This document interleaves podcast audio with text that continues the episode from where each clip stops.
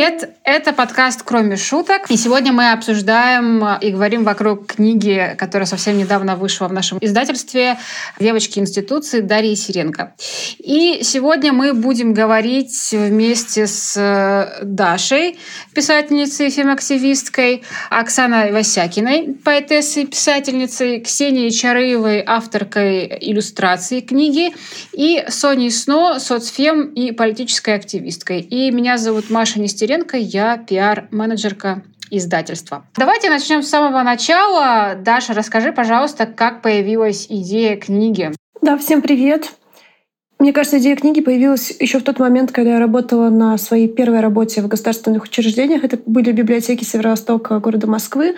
Но тогда это было скорее шуткой. Примерно каждую неделю, когда мы э, к концу недели задалбывались, я говорила в нашем коллективе, что нам нужно написать книжку про все наши похождения и приключения. Вот. Но тогда я не думала еще, что эту книжку буду писать я. Потом, когда нас, по сути, выдавили с работы из Государственной галереи, с которой мы работали, э, вот с Оксаной и Соней, я пару месяцев полежала в кровати э, в расстроенных чувствах, а потом я поняла, что мне нужно написать журналистский материал про нашу работу девочек в институции, в институциях. И это был материал для портала «Такие дела».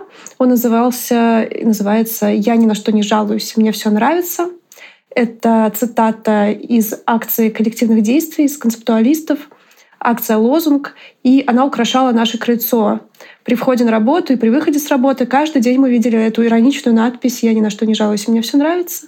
Вот. Каждый день мы сталкивались со своими историями или слушали в курилках после совещаний истории других девочек истории административного абсурда, истории цензуры, истории невидимого труда, неоплачиваемой или недостаточно оплачиваемой работы.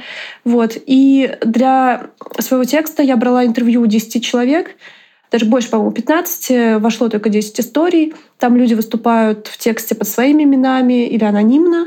И эти истории, они постепенно спрессовались внутри меня и моего письма э, в большой текст. И год назад, в 2020 году, осенью, я открыла Google документ, написала заголовок «Девочки институции», сразу же поняла, что это будет названием книжки, и начала свой цикл, который вела, писала год, параллельно его транслировала в соцсетях, в Фейсбуке, в Инстаграме. То есть всю книжку по частям, по хэштегу «Девочки институции» можно в целом прочитать в сети, потому что, ну, как сетевой проект, она другая ну, это два разных как бы медиума. Оксана, Соня, вопрос к вам. Поскольку книга посвящена именно вам, то я хотела спросить, каково это одновременно оказаться как бы и внутри, и э, снаружи этого текста, потому что, ну, как кажется, вы могли наблюдать, да, и за процессом создания, да, и, может быть, фиксировать какие-то э, сюжеты, которые, э, в общем, может быть, даже из вашего личного опыта.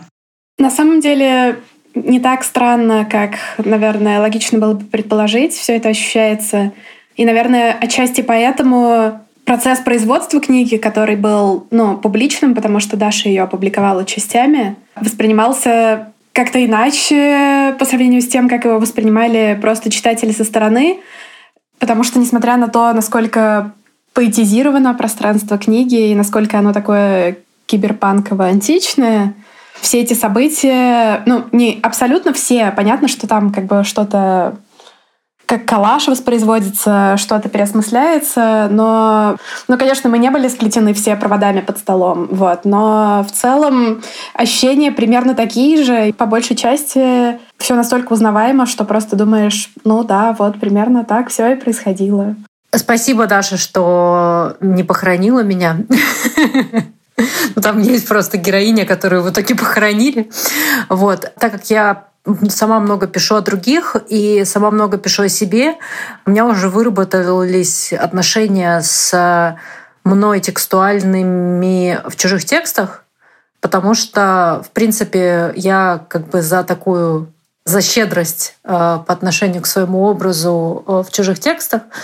И мне, ну и плюс э, моя героиня, она э, высвечена позитивно. Если бы, конечно, меня похоронили или сказали, что я сучка, то, наверное, у меня было бы много вопросиков. Вот. Но так как я вроде хорошая и очень даже ничего, и, и даже еще жива, то мне, в принципе, нормально. Вот. Но по поводу реальности и нереальности Дело в том, что мой опыт работы в учреждениях, он э, в учреждении одном, он в моем большом опыте э, рабочем казался очень маленьким, потому что до своего попадания в галерею я работала исключительно в независимых проектах. И для меня это была сложная ситуация, потому что, с одной стороны, мне всегда было очень интересно, и я очень завидовала э, людям, которые работают э, под крылом, то, что называется, государства, потому что мне казалось, что эти люди, они, ну, из-за того, что я не видела кухню, мне казалось, что эти люди очень эмоционально и материально стабильны. У меня была такая иллюзия какое-то время. И мне казалось, что когда я приходила, в частности, например, в галерею на Песчаной, ну, я работала с... делала какой-то... В общем, участвовала в каком-то проекте галереи на Песчаной, и приходила туда исключительно как гостья и как партнерка по проекту. И мне казалось, что в этом месте ну, реально что-то происходит прекрасное. Вот. И когда я оказалась за э, этой границей, меня первое время очаровал вообще, очаровала стройность системы, в которой я нахожусь потому что я как раз пришла из очень нестабильной ситуации, в которой я там два или три года проработала в независимом книжном магазине. И э, мне, в принципе, казалось, что то, что я хожу хотя бы в одно и то же место каждый день, э, это уже вполне стабильная ситуация. И постепенно, по мере того, как э, продвигалась моя, так сказать, скромная карьера в государственных учреждениях, я начинала осознавать, что э, я нахожусь в такой очень странной ситуации бесконечного. Вот э, в Дашиной книге есть эпизод да, про вечный, э, как бы, вечную фальсификацию, да, и это вообще, в принципе, фальсификация и данных, и фальсификация событий даже приходится их сочинять, да, и, и, и, и создавать то, что за софейки. Вот, и то, о чем пишет э, Кувшинова в своем предисловии есть, да, это вот это вот противопоставление реальности и нереальности. И вот я как раз оказалась в этой выдуманной реальности, и единственный вопрос, который меня очень сильно волновал, что мы, блин, тут все вместе делаем. И э, уже где-то ко второму или к третьему месяцу, потому что я научилась делать все процедуры, которые я должна была делать, и мне вдруг стало скучно. Вот. И как только мне стало скучно учиться делать, э, заполнять таблицы в Excel и разруливать какие-то вопросики, я стала смотреть по, по сторонам, и я поняла, что что-то не так тут происходит. И, в общем, в, Дашиной, в Дашином эпизоде, посвященном как раз вот этой героине Оксане, она там увольняется раньше всех на экзистенциальном уровне. Вот э, мне кажется, со мной действительно произошло то, что написала Даша. Я уволилась на экзистенциальном уровне раньше всех и только просто ждала, когда будет официальная отмашка. В общем, сложные у меня отношения с этим опытом и, видимо, травматичные, судя по тому, с какой охотой я про это рассказываю. Вот. И, в общем, спасибо, что позвали. Ксюша, насколько я понимаю, у тебя другой опыт работы в госучреждениях. В смысле, ты работала вот не с Дашей, Оксаной и Соней. Вот расскажи, пожалуйста, про свой опыт и как э, в тебе отозвалась идея э, сделать иллюстрации к Дашиной книге, потому что, э, конечно, иллюстрации в девочках и институциях не некое дополнение, да, а абсолютно равноправный компонент текста, и без них, конечно же, книга была бы совершенно другой. Да, я работаю с конца 2014 года, когда я первый раз туда пришла, и вот до сегодняшнего момента в учреждении, которое, когда я туда пришла, называлось Музей наивного искусства. Сейчас оно называется Музей русского лубка и наивного искусства. Для меня это, конечно, довольно личный опыт, потому что, э, несмотря на то, что э, работала я все эти годы в другом учреждении, действительно очень много общих моментов. Э, ну, причем я понимаю, что это общие моменты не только государственных культурных учреждений, но и, в принципе, государственных учреждений, да и, наверное, не только государственных, но там это, конечно, наиболее сгущено. Вот, поэтому действительно периодически э, сливалась до неразличения моя жизнь, э, происходившая между одним э, временем, которое я находила для того, чтобы порисовать, и следующим промежутком свободного времени.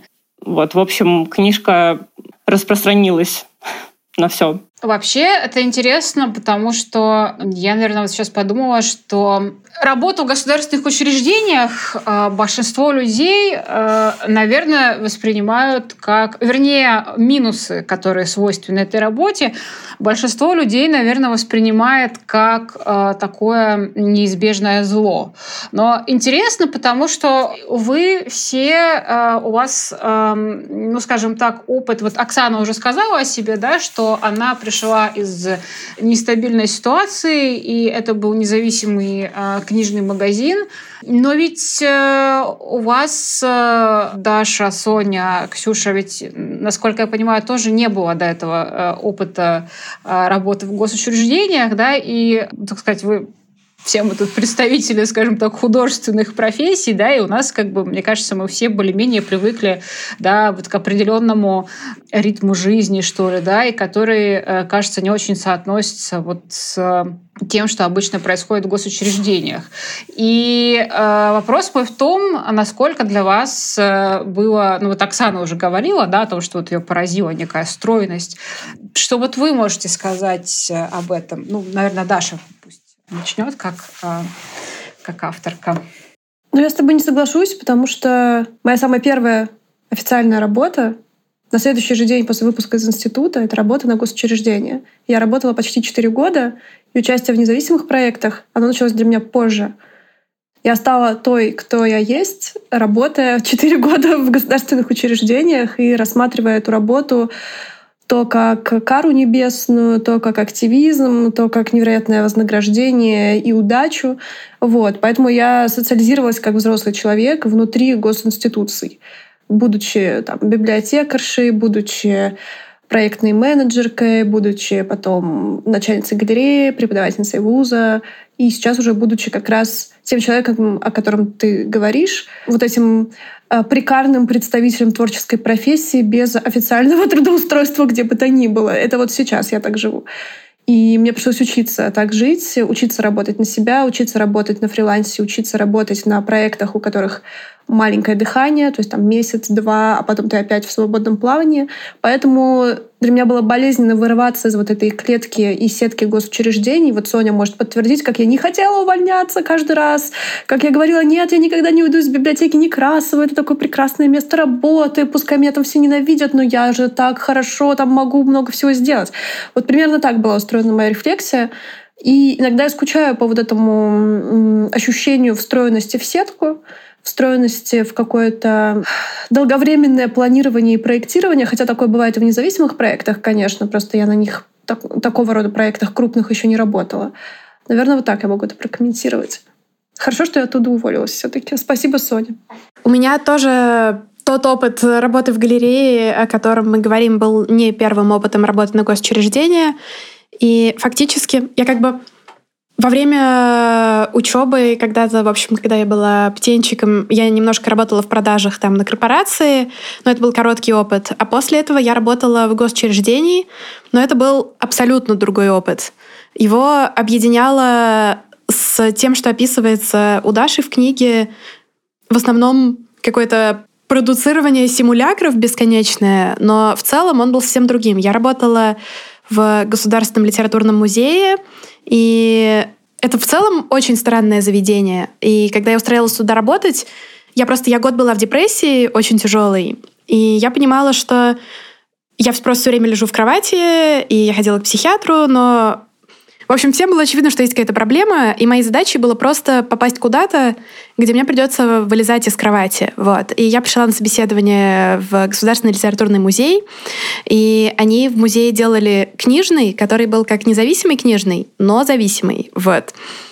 То есть это фактически такой маленький фаланстер или что-то вроде того, но внутри госучреждения. И я на собеседовании сказала, что я хочу у вас работать, потому что у меня дома кроватка, Вот. И мне мой будущий начальник сказал, у вас есть ребенок? Я сказала, нет, это моя кроватка. Вот. И почему-то после этого меня все равно взяли туда работать. И больше года я работала там абсолютно безмятежно, потому что целью этого книжного было существование этого книжного. У него не было задачи, поскольку это госучреждение, в общем-то, продавать книги. И даже всем очень не нравилось, когда мы продавали книги, потому что в государственных книжных вы не покупаете книги у издательств, вы продаете их. А вы можете их оформлять только, вы их как бы берете взаймы, а если вы их продаете, вы возвращаете издательству какие-то деньги за саму книжку и комиссию, и себе берете немного денег. Издательствам очень это не нравится, потому что ну, у них берут как бы погонять эти книги, они потом, не, допустим, не продадутся, вернутся какие-то покоцаны, это все потом выяснять, это все очень неприятно. Поэтому никто не хочет вам давать книги. И вы сидите в этом пустом книжном без терминала, то есть нельзя купить книги по терминалу карточкой, потому что это тоже отдельное оформление, это все очень неудобно. В общем, в основном я сидела в пустом книжном, в котором лежал там немного Дорида, немножко каких-то постструктуралистов. Э, ко мне приходили люди, иногда, очень редко, в основном я просто сидела. И они говорили, а можно я у вас куплю вот эту книгу? Я говорила, нет, вы знаете, нельзя, потому что мы по картам не продаем, и переводом нельзя, потому что я не хочу, и мне платят не за то, чтобы я книги продавала. Вот. И и в рамках, собственно, этого книжного мы с Дашей открыли проект, потому что всем было настолько все равно, что там происходит. И мы открыли там студию современного искусства для подростков, где мы с ними обсуждали там все, что, в общем, нельзя с ними обсуждать по закону, вот. И всем было абсолютно все равно, что происходит. И, то есть, как бы, этот книжный был симулякром, но насколько что-то внутри этого симулякра реализуется, всем было в целом все равно. Было абсолютно безмятежное руководство. Раз в полгода заходил директор музея, он покупал какие-то книжки, убегал абсолютно счастливый, потому что книжки есть, они стоят, книжные есть, все супер. Вот. Поэтому как бы тот опыт работы в госучреждениях и опыт потом в галерее, они для меня разительно отличаются.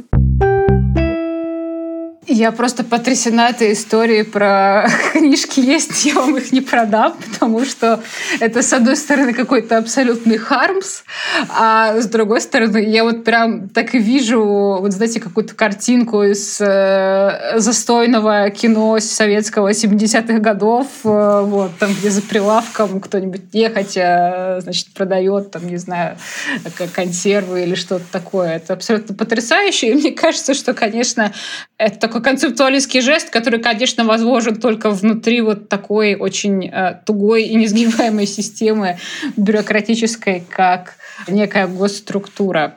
Мой э, вопрос следующий. Он адресован всем.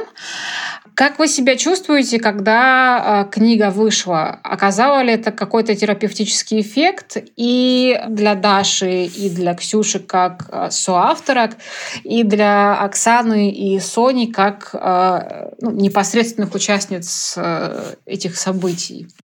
Я начну, наверное. Нет, не оказала, потому что у него, у этой книжки не было такой функции. Вот. Я вообще с трудом понимаю, что мне может оказать сейчас терапевтический эффект, кроме психотерапии. Вот. Но в целом э, наличие этого текста, я не воспринимаю его как типа эмансипаторный жест. И вот, пять лет я была в государственном плену, а теперь я выпускаю этот текст, и я освобождена. Ну, нет.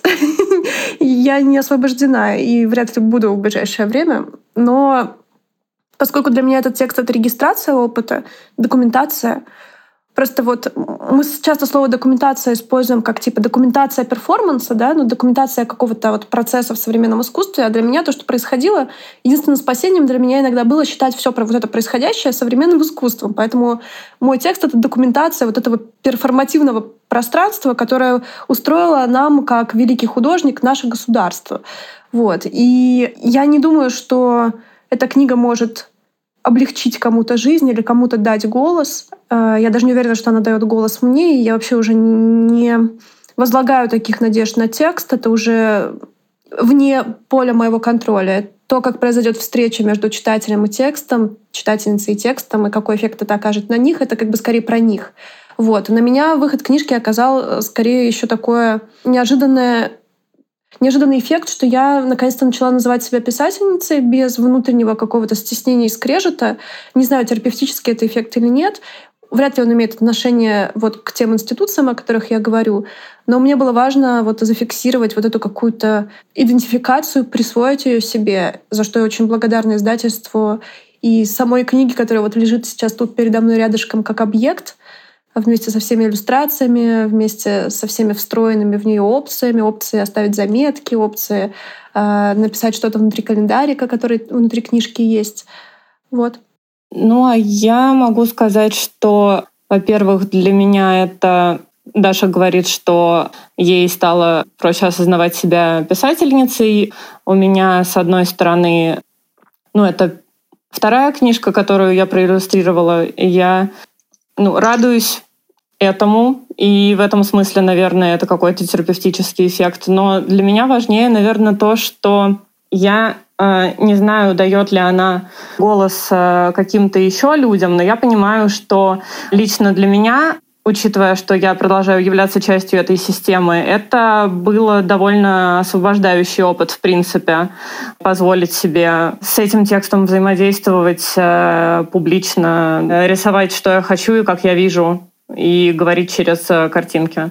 Я не верю в терапевтичность э, текстов для авторок и для участниц и участников, потому что ну, я сама по себе знаю, как и что такое вообще работа с текстом. И поэтому для меня это, конечно, все Короче, я не чувствую этого ничего и просто живу дальше свою жизнь, и она живется дальше со своими, со своими приколами, с которыми я жила до, до этого. И не то чтобы меня сильно это освобождает, но вот Соня говорила о том, что в самом начале, что были и остаются, наверное, люди, которые, встретившись с этим текстом, начинают вдруг осознавать да, ту странность положения, которое они занимают. И вот в этот эффект текста «я верю», потому что, в том числе потому что не зря здесь да, вначале прозвучало, прозвучали э, коллективные действия, и уже когда речь шла про Сонины вот эти книжки, которые продава... не хотели продаваться. Конечно, у этого текста есть э, традиция, и традиция это прежде, прежде всего концептуалистская. Понятно, что этот текст, он уже такой постконцептуалистский, а концептуализм, как мне кажется, он в первую очередь призывает как бы читателя вдруг оч... и читательницу вдруг очнуться. И, возможно, эти тексты не обязательно каждая читательница и каждый читатель вдруг очнется, потому что я не верю в, в тотальное пробуждение, тогда что же будет вообще с нами? Тогда нам не с чем будет бороться. Ужасно. Вот. Но я верю в то, что сейчас возможно, кто-то пробуждается. Да, это такой эзотерический термин, но тем не менее уже ужасно эзотерический термин, который подразумевает наличие как бы истины, никак не зависящей от обстоятельств, но тем не менее мне кажется, что это как-то должно сработать. Вот. Не обязательно э, все должны уволиться после этого с работы, вот, но, в общем, да, как-то так. Я не ощущаю никакого терапевтического эффекта от выхода этого текста. Наверное, в первую очередь, потому что у меня очень странно выстроены отношения с собственным опытом каким-либо, потому что практически любой опыт, который закончился какое-то время назад, я с собой никак не соотношу. И для меня восприятие собственного опыта такое же, как для читателя восприятие вот, книги «Девочки институции». Это просто какая-то художественная проза, я к ней отношения никакого не имею. Вот для меня было очень ценным, что Даша в том числе работает и деконструирует а, вот некое клише, да, при том, что женский коллектив — это змеиный клубок обязательно, да, и там э, все сплетничают и э, стараются как-то э, друг друга подсидеть и так далее, и так далее. И вот мне кажется, что вот эта как бы метафора, которая еще и на обложке книги присутствует, да, вот как женский коллектив, да, как некий такой э, организм сосуществующий. И вот, может быть, вы помните какие-то э, забавные и э, приятные истории, которыми хотелось бы поделиться. Я только первое вспомнила, что когда я пришла уже после увольнения а, в, в галерею по каким-то своим делам, Я выяснила, что все это время в бухгалтерии обсуждали то, что я лесбиянка, и за это меня очень сильно ненавидели. И в кадрах. Вот. Так что, в принципе, про змеиный клубок ничего против змеи не имею, но против клубка имею ничего мы не сделаем, да, с, там, не знаю, со старшим поколением, всю жизнь просидевшим э, в, в учреждениях и всю жизнь проработавших в кадрах и с определенной там атмосферой и с, с определенными этическими установками. Но я почему-то сейчас вспомнила совершенно идиотскую, э, можно говорить идиотскую, отвратительную, смешную, мудачную да, ситуацию, когда мы кормили голубей.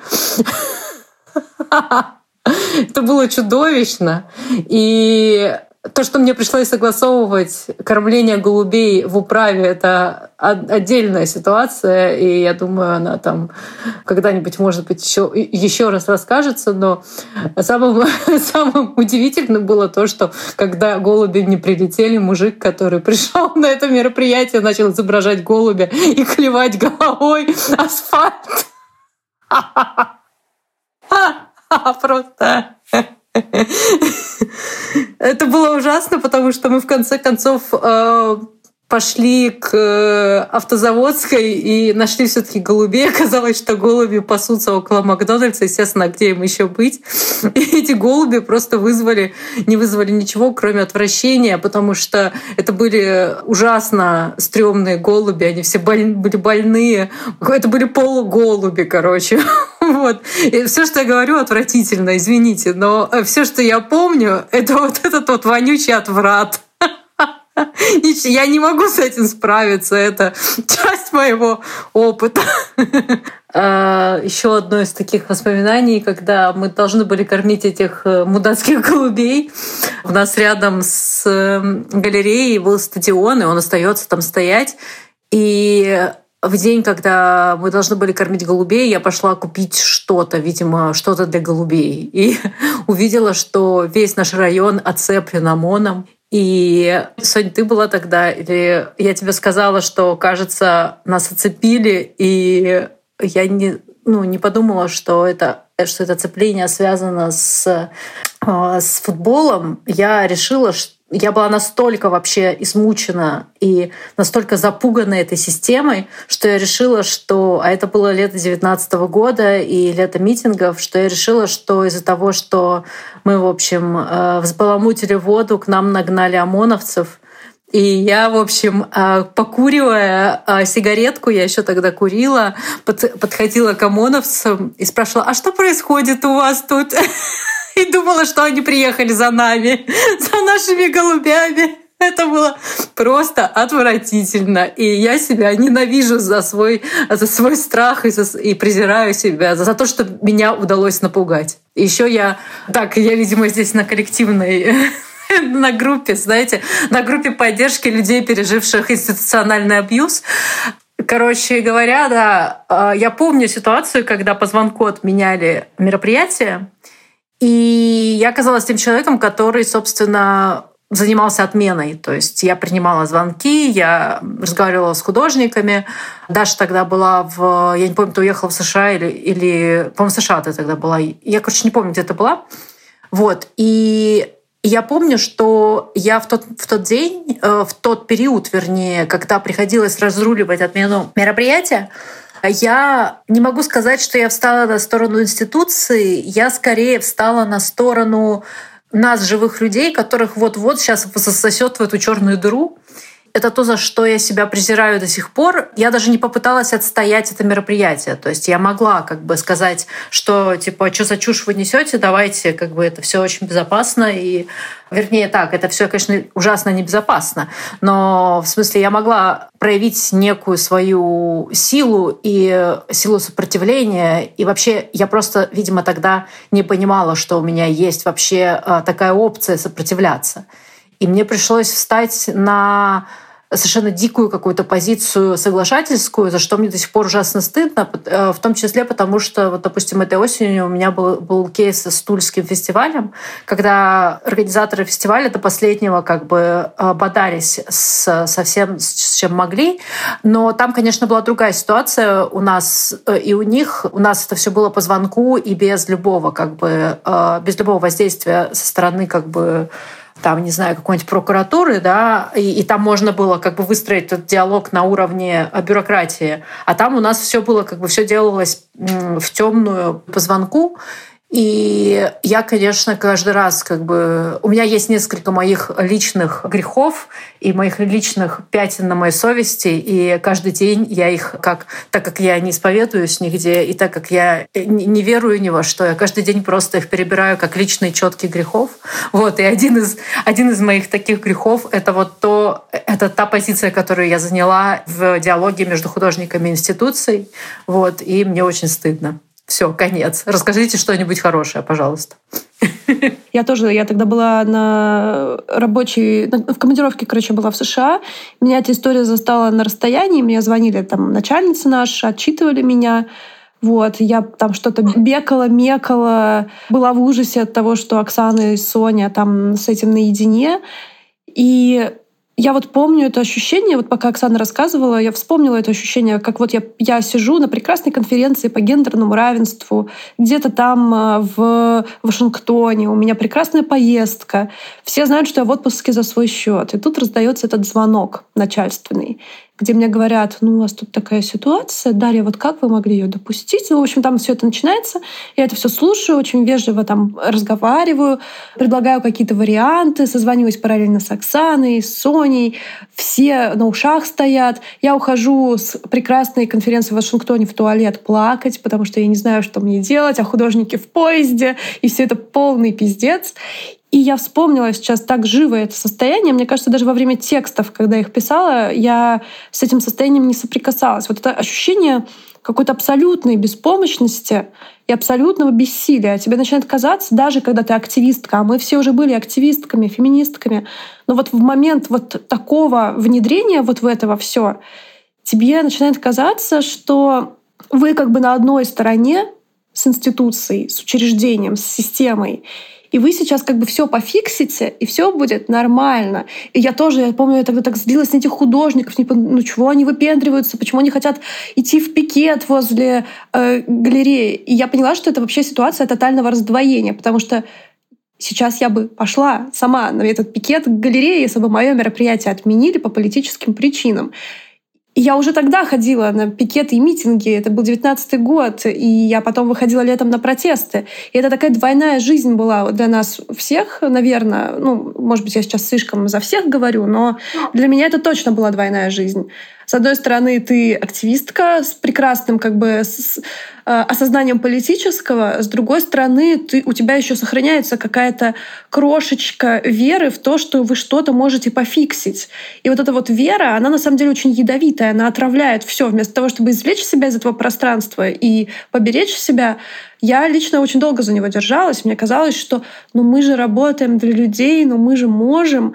А, но пока как бы, государство и система на глобальном уровне она устроена вот так, мы ничего не можем. Мы можем как бы, быть использованы на местах, мы можем сделать что-то хорошее, что пропадет вместе с нами оттуда. И наши проекты, они не живут без нас, как должно быть, по идее, в хороших там проектах, в хороших каких-то налаженных системах. Это все исчезает вместе с нами. У меня ничего хорошего за душой нет по поводу по поводу того, о чем нас спрашивают. Я тут хочу добавить перед тем, как расскажу кейс э, про вот этот, этот клубок змей. Я специально внутри своего текста, внутри книжки в общем, мое развоплощение мифа о женском коллективе, ну, там, коллективе маркированном как женский, он не в том, что девочки-то на самом деле хорошие, вот вы их там демонизируете, а они-то на самом деле хорошие. Нет, девочки те еще мрази, и как бы э, любой коллектив — это клубок змей в какой-то момент. И это нормально. Ну, то есть он может быть клубком змей, может не быть клубком змей, он может состоять из какого угодно там гендера, в смысле там разные могут быть гендеры в этом коллективе. Это скорее именно ну, история про коллективность под давлением государства, что с ней происходит когда, с одной стороны, силами этой коллективности работа государства обеспечивается, с другой стороны, у каждого внутри этой коллективности есть какая-то своя субъектность, свои амбиции, свое представление о добре и зле. И все это входит периодически в какие-то такие вспышки конфликтов. Либо эти конфликты перенаправляются друг на друга, потому что не могут направиться на институцию, да, на, на систему. Сложно конфликтовать с системой, непонятно, с чем конфликтовать и с кем. Для меня в общем, это не добрые девочки против злого государства. Ни в коем случае эта история. И я, пока Оксана рассказывала, вспомнила другой кейс. Я, видимо, мы ни одного хорошего кейса сейчас не вспомним, но он меня невероятно веселил, потому что он был не такой э, крышесносный, как э, то, о чем рассказывает Оксана, про кормление голубей.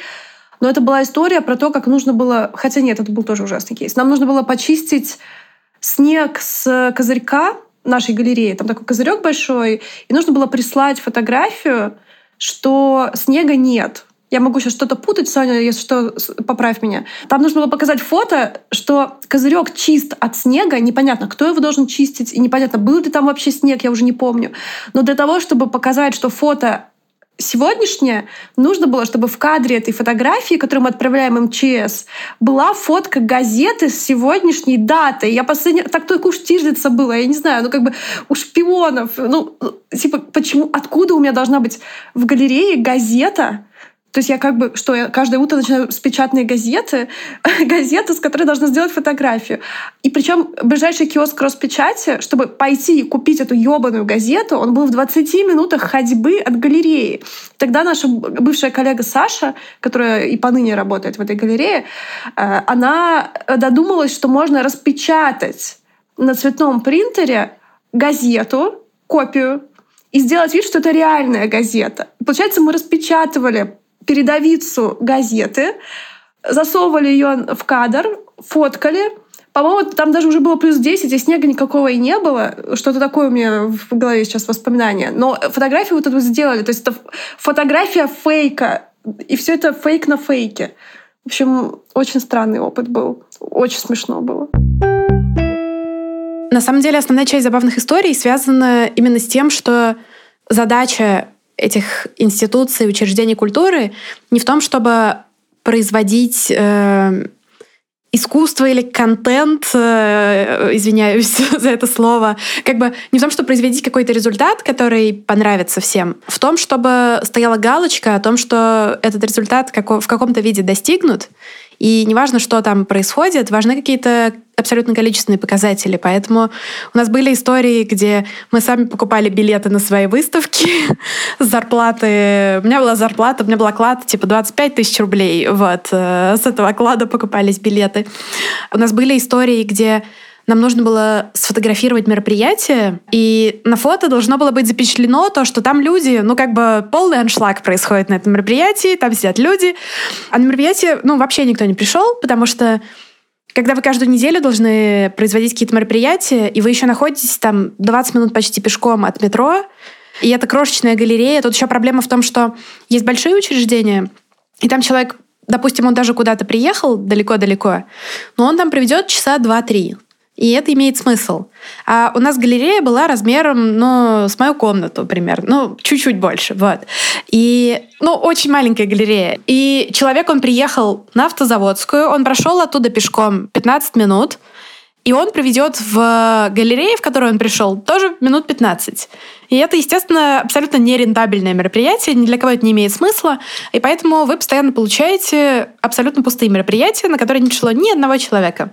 Самая худшая ситуация — это где у вас есть на мероприятии спикер, и ни одного человека. Вот это очень позорно. Вот. И, в общем, у нас было мероприятие такого характера, и нам нужно было сфотографировать отчет о проведении этого мероприятия, на которое вообще никто не пришел. И мы вспомнили, что у нас до этого зимой была выставка про мультипликацию современную российскую. И, в частности, там был кукольный мультфильм, и авторка этого кукольного мультфильма, она все свои куклы просто оставила у нас в подсобке, и больше мы ее никогда не видели после этого. Вот. Хотя это были как бы очень дорогие какие-то куклы ручной работы. И, в общем, мы следующие часа два занимались тем, что мы пытались создать такую перспективу в кадре, в которой сняты со спины куклы, это люди, которые сидят на нашем мероприятии. Это, бы, это было нереализм, эти куклы, скажем так, совсем. вот. Но мы пытались сделать вид, что у нас кинопросмотр, и эти куклы, они в кинозале сидят и смотрят фильм на экране. И как бы мы их снимаем так там как бы свет от экрана идет в кадр, и сзади мы снимаем как спины этих гостей, гремлинов, вот, которые просматривают нашу замечательную киноленту. Вот. И мы, зарегистри... мы записали, что вот столько человек было на мероприятии, все просто в восхищении. Вот. А, и другая история совсем короткая, но она олицетворяет все. Когда я увольнялась со своего предыдущего места работы из Литмузея, не могу сказать, что меня кто-то держал. Меня держали только потому, что не хотелось искать э, нового сотрудника. Это большой геморрой. Вот. И так я там ничего не делала. И нужен был новый человек, который будет ничего не делать. И оказывается, не так легко найти такого человека. Вот. Но я не могла уволиться два дня, Хотя меня уже ждала новая работа в галерее, о которой я думала, что вот там-то у меня начнется жизнь. Вот. Я два дня не могла уволиться из-за того, что я не могла правильно заполнить заявление на увольнение. И не существовало никакого образца. То есть мне говорили, ну что, никогда не писала заявление эти? Ну, напиши. Я писала, приносила это заявление в бухгалтерию. На меня там орали, естественно, говорили, что вы вообще, что ли, вы никогда, что ли, документы никакие не заполняли? Вам что, пять лет? Вот, я с позором, э, просто нервно потея, уползала куда-то в свой угол и писала новое заявление. Я его приносила, мне говорили, что, ну, это позор абсолютный. Вот, и так, ну, раз 8-10 я писала это заявление. Вот, то есть даже уволиться невозможно из этих мест. Вот. Конечно, очень много историй, слишком много. Я расскажу одну про то, насколько все для галочки. Просто это мое любимое. Это то, что меня, наверное, одно из первого потрясло. И после тоже, конечно, было много хорошего, но это бомба. Помните, были в центре ларьки, их потом снесли. Так вот, у всех этих ларьков были на самом деле свои номера, и они относились к территориям определенных учреждений или находились у них в управлении. И вот однажды зимой, наверное, году так в семнадцатом это было, пришла нам бумага о том, что не демонтированы сосульки на ларьке, находящемся в вашем управлении, на снесенном уже ларьке, которого там уже больше года как нет. Но мы должны предоставить фотоотчет о том, что мы демонтировали сосульки с несуществующего ларька. К сожалению, кукол ларьков у нас не осталось ни с какого спектакля этих декораций. Но, видимо, как-то так нужно было решать эту проблему, да. Я даже, знаете, потеряла дар речи на какое-то время. Это был подкаст «Кроме шуток». Спасибо всем, что слушали нас. Покупайте книгу Дарьи Сиренго «Девочки институции» на нашем сайте со скидкой 12% по промокоду в описании подкаста. Слушайте новый выпуск через две недели в понедельник. Пока.